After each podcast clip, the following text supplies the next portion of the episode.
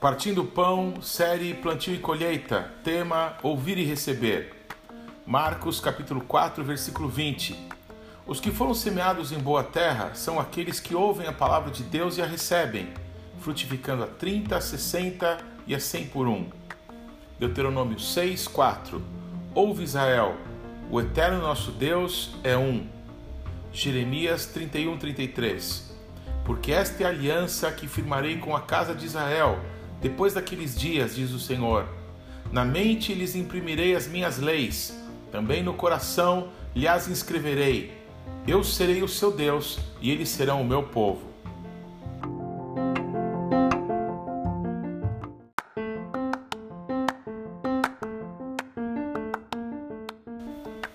Não é possível fazer de um homem um cristão por meio de uma imposição, por decreto, obrigado ou com engano ou por seguir práticas de repetir palavras ou algum tipo de encantamento ou lavagem cerebral. Houve um imperador chamado Constantino que decretou que todo o Império Romano se tornaria cristão. E vimos com o passar da história que as pessoas continuaram as suas práticas pagãs, porém, usando nomes e histórias bíblicas para camuflarem seus cultos a falsos deuses, agora usando o nome de cristianismo. Houve dois momentos na vida de Jesus muito marcantes com relação à importância que ele dava à palavra que Deus deu ao seu povo. Num desses momentos, ele foi questionado sobre qual seria o maior dos mandamentos. No outro, quando Satanás o tentava no deserto, depois de, por 40 dias de jejum, Jesus usou por três vezes a palavra de Deus para poder destruir a Satanás, usando a expressão está escrito, katuv, em hebraico. Esse trecho tão importante da palavra de Deus se inicia no livro de Deuteronômio, capítulo 6, versículo 4, com a expressão hebraica Shema Israel, em português, ouve Israel. É um imperativo, uma ordem de Deus. Ouvir a palavra de Deus, no entanto, não tem a ver somente com a capacidade auditiva que temos, mas está ligado a conhecer a palavra de Deus que pode ser comunicada a nós por muitas maneiras e também o desejo, a vontade, a disposição, a decisão de cumpri-la, de obedecê-la. Isso não se dá de forma natural, isso é algo sobrenatural. Deus, quando tirou o seu povo do Egito, havia falado com toda a nação de Israel através de Moisés, entregando a eles todas as leis que Deus lhes ordenou para que cumprissem.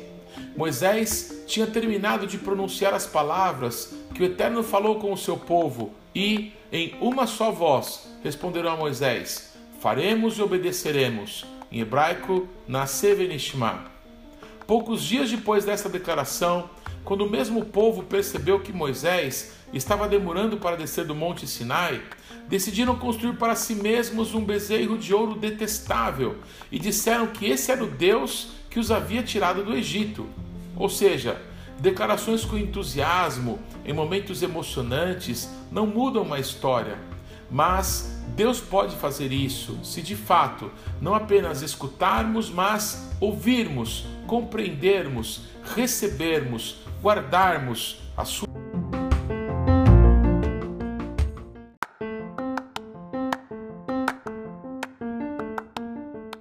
Ou seja, declarações com entusiasmo em momentos emocionantes não mudam uma história, mas Deus pode fazer isso se de fato não apenas escutarmos, mas ouvirmos, compreendermos, recebermos, guardarmos Sua palavra.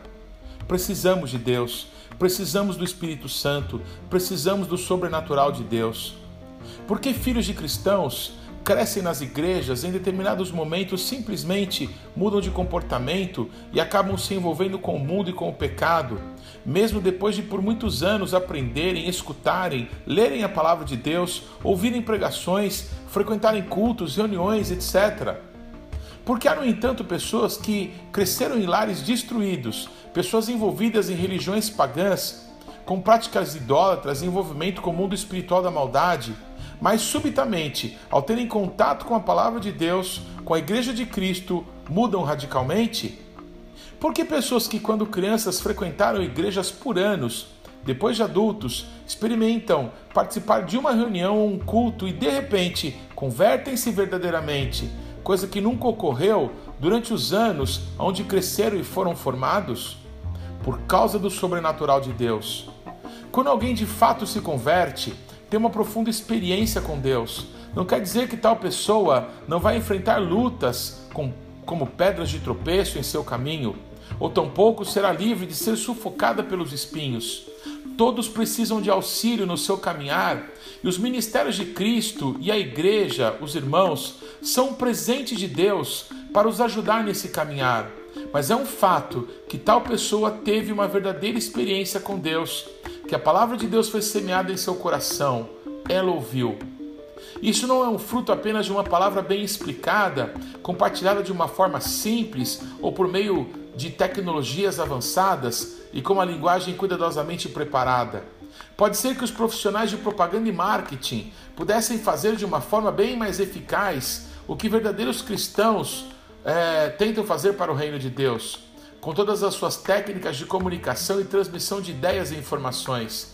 Mas as sementes do reino são semeadas a partir do Espírito Santo de Deus, que vai usar nossas vidas para que a palavra seja lançada nos corações.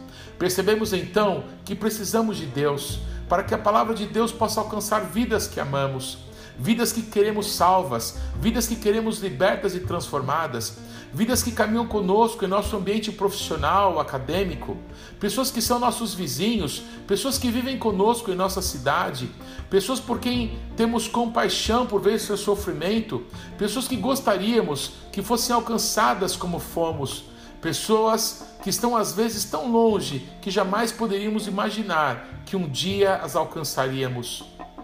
É possível que nos últimos anos, diferente do que era no Brasil há 50, 60, 100 anos atrás, muitas pessoas começaram a frequentar as igrejas evangélicas porque tornou-se socialmente aceito ser um cristão evangélico.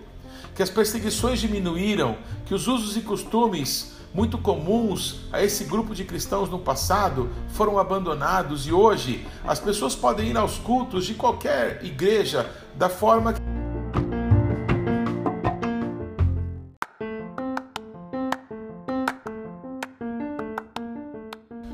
Pode ser que por causa da boa música, do ambiente acolhedor ou por muitas vezes líderes cristãos usarem técnicas empresariais, de marketing, linguagem neurolinguística, etc., muitas pessoas passaram a frequentar as igrejas, mas porque de fato muitíssimas pessoas não demonstram o fruto de uma verdadeira conversão, não manifestam o caráter de Cristo, não demonstram uma verdadeira mudança de comportamento, Precisamos lançar a palavra de Deus, as sementes do reino, e precisamos do sobrenatural de Deus, das chuvas para uma colheita sobrenatural.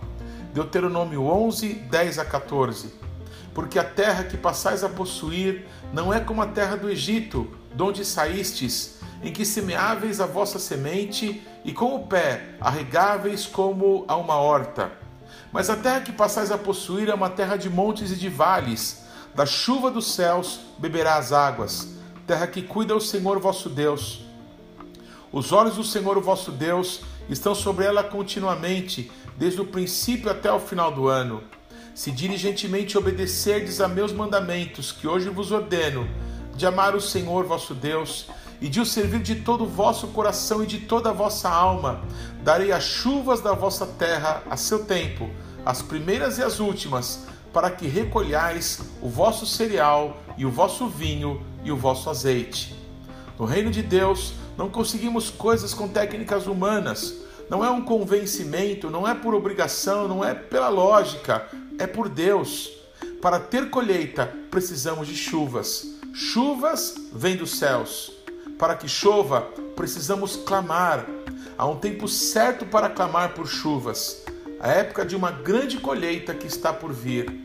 Em Zacarias 10:1 está escrito: Pedi ao Eterno chuva no tempo das últimas chuvas, ao Senhor, que faz as tempestades, dá aos homens aguaceiro e a cada um erva no campo.